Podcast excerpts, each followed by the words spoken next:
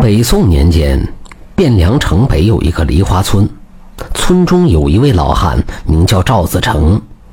在村子的北面有一条大河，河中鱼类繁多，附近的村民们过着靠水吃水的日子。大多数村民都成为了渔夫，赵子成便是其中之一。赵家祖上三代都是渔夫，祖上传下来一个规矩：会流泪的鱼绝不能捕，三月的鱼绝不能捕，遇到奇怪的鱼也不能捕。在别人眼中，这个规矩不算什么，甚至还会招来嘲笑。但赵家后人一直遵守着这个规矩，从来没有违背过。可是没想到，赵家的这个规矩在不久后的将来，救了赵老汉的性命。那到底是什么事呢？且说有一日，晴空万里，微风习习，赵老汉像往常一样，就背着渔网走出了家门。朝着村北面的那条大河走去，到了河边赵老汉解开船缆，踏上小船后，慢慢的朝着河中间划了过去。河面波光粼粼，没有大风，也没有大浪。赵老汉不紧不慢的划到河中间，将网用力撒了下去。随后，赵老汉坐在了小船里。少顷，赵老汉开始收网，他慢慢的往上拉网。忽然，渔网被狠狠的向下拽了一下，赵老汉兴奋不已，他微微一笑，说道：“看来这一网捕到大鱼了，今日这趟没有白跑。”赵老汉说完后，加快了收网的速度。过了一会儿，一条大鱼从渔网里面显露了出来。嘿，果真有大鱼！赵老汉说完后，赶忙收网，生怕那条大鱼跑掉。可当他将渔网全部收起来的时候，赵老汉看了看那条大鱼，吃惊不已。这条大鱼全身红色，尾巴更是鲜红无比。赵老汉做了多半辈子的渔夫，从来没有遇到过如此大的红鱼。赵老汉有些迟疑，伸手就要将大鱼从渔网里拿出来。那条大鱼不停地跳，赵老汉抓了几次，才将大鱼给抓住。他小心翼翼地将大鱼从网里面拿出来，双手紧紧地抓着。正当赵老汉要将那条大鱼放进木桶里时，那条大鱼突然流出了眼泪。赵老汉看到这一幕，不禁大吃一惊：“哎呦，这是一条会流泪的鱼啊！按照祖上传下来的规矩，这条鱼捕不得，我得赶紧将它放生。”想到此处，赵老汉转过身。双手抓着那条大鱼，说道：“哎呀，多有冒犯！我这就将你放生，你莫要怪我！快去吧。”说完，赵老汉双手一松，将那条大鱼就放回了河里。大鱼落入水中后，并没有急着离开，他在小船周围游了两圈，才慢慢的离开了。赵老汉摇了摇头，自言道：“哎呀，老夫捕鱼多半辈子了。”从来没有遇到过会流泪的鱼啊！今日一见，才知祖上规矩里说的事情确实存在。老夫宁可少赚些银子，也不能破了这规矩啊！说完，赵老汉将渔网整理好，重新撒网捕鱼。虽然今天是个晴朗天，但是不知为何，渔获甚少。到了黄昏时分，赵老汉收了网，开始朝着岸边划去。他将小船系在大树上，后来扛着渔网，拎着木桶朝着家里走去。老伴见了他，就开口问道：“今日的渔获怎么如此之少啊？”赵老汉嘿嘿一笑，说道：“ 我今日啊，捉了一条大鱼，原本有个好收获，可是那条大鱼会流泪，我就将它放生了。”哎呀，会流眼泪的大鱼，真有这事儿啊？嗯。没错，还是一条红色的大鱼。若是真的，那咱们可不能贪图这份财呀，老头子，你放生是对的。赵老汉看了看老伴儿，喃喃地说道：“啊，那可是祖上的规矩，不能到了我这辈儿就给破坏了。你快去做饭吧。”赵老汉说完以后，老伴儿转身去了柴房。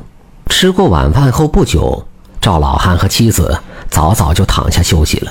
很快，赵老汉放生红色大鱼的事就在村子里传开了，村民们对此议论纷纷。有村民就说道：“赵老哥真是个糊涂人，捉到那么大的鱼，居然放生了，到手的银子就那么没了，多可惜呀！”说的是啊，那么大的红鱼确实难得一遇，也不知道他咋想的，难道守着他们赵家那条破规矩？能发家致富不成？可真是好笑！哎，那是人家祖上留下来的规矩，定有存在的道理，咱们还是别管了啊！几个人闲聊片刻后，各自离开了。对于这些话，赵老汉从来不放在心上。他觉得没有规矩不成方圆，既存在就有道理。面对村民们的嘲笑，赵老汉每次都是微微一笑，从来都不生气。约莫过了有十几日，有一天傍晚，赵老汉扛着渔网从外面回来。这次他的渔获很多，赵老汉和妻子都很高兴。哎呀，这两天渔获颇丰，这是难得的时机。明早啊，你早些做饭，我还要出去捕鱼啊。老伴看了看他，笑着说道：“明日鸡鸣时，我就给你做饭，你可要当心一些呀。”嗨我都捕了多半辈子的鱼了，还有你吩咐我呀，老婆子，你就放心吧。赵老汉说完，就去清理渔获了。因为当日渔获颇丰，赵老汉十分开心。吃晚饭的时候，赵老汉多喝了两杯酒。吃过晚饭后不久，赵老汉和妻子就睡下了。当天夜里，赵老汉做了一个梦，梦里他看见一条红色大鲤鱼趴在他的床上。赵老汉仔细看了看那条大鱼，随后惊讶地说道：“哎呀，你是不是前些天我放生的那条大鱼啊？”正是。赵老汉闻言后，赶忙下了床，朝着大鱼拱手说道：“哎呀，那日老夫多有冒犯，还望你不要介意呀。”大鱼闻言后，赶忙说道：“恩公将我放生，在下感激不尽，何谈惬意一说？”恩公记住，明日别到河中捕鱼，切记。说完，那条红色的大鱼一下子就消失不见了。赵老汉不明所以，疑惑地站在原地。我是渔夫，以捕鱼为生，为何告诉我明日不能到河中捕鱼呢？可是那条大鱼我曾经放生过，它应该不会戏耍我才对。莫非明日？那条河里会有怪事发生不成？正在此时，赵老汉一下子从梦中醒来，他摸了摸脑门，心说道：“怎么这个梦如此怪异，如此真实？那条红色的大鱼为何出现在我的梦里呢？此事怕是有蹊跷，我还是小心为妙。”赵老汉没有惊扰老伴儿，躺下后继续睡觉。隔天一早。赵老汉并没有早起，老伴儿推了推说：“今天不去捕鱼了吗？时候都不早了，要去就赶紧去呀。”赵老汉没有理睬他，翻过身继续睡觉。老伴儿见他如此，也没有再说啥。大约过了一个时辰，原本晴空万里的天空忽然飘来几片乌云，片刻之后，一阵大风就刮了起来。此时，赵老汉正在院子里织网。眼看天气突变，他大吃了一惊，坏了，暴风雨要来了！我去大河边上看看。赵老汉急忙扔下手里的活，慌慌忙忙地跑出院子。他一路狂跑，此时狂风暴雨已至，赵老汉瞬间被浇了个落汤鸡。他也顾不上那么多，很快就跑到了大河边上。他抬头望去，大河之上泛起了大浪，河中尚有三条小船。犹如一片树叶在大浪里上下颠簸，赵老汉朝着河里大喊：“哎，暴风雨来了，你们快点划过来！风浪太大了，我们划不过去呀！”远处传来了回声。赵老汉看着河里的三条小船上下颠簸，心中懊悔不已。他焦急万分地看着小船，突然一个大浪袭来，三条小船接连消失在大浪里。再也没有浮上来。赵老汉猛拍大腿，这个后悔呀！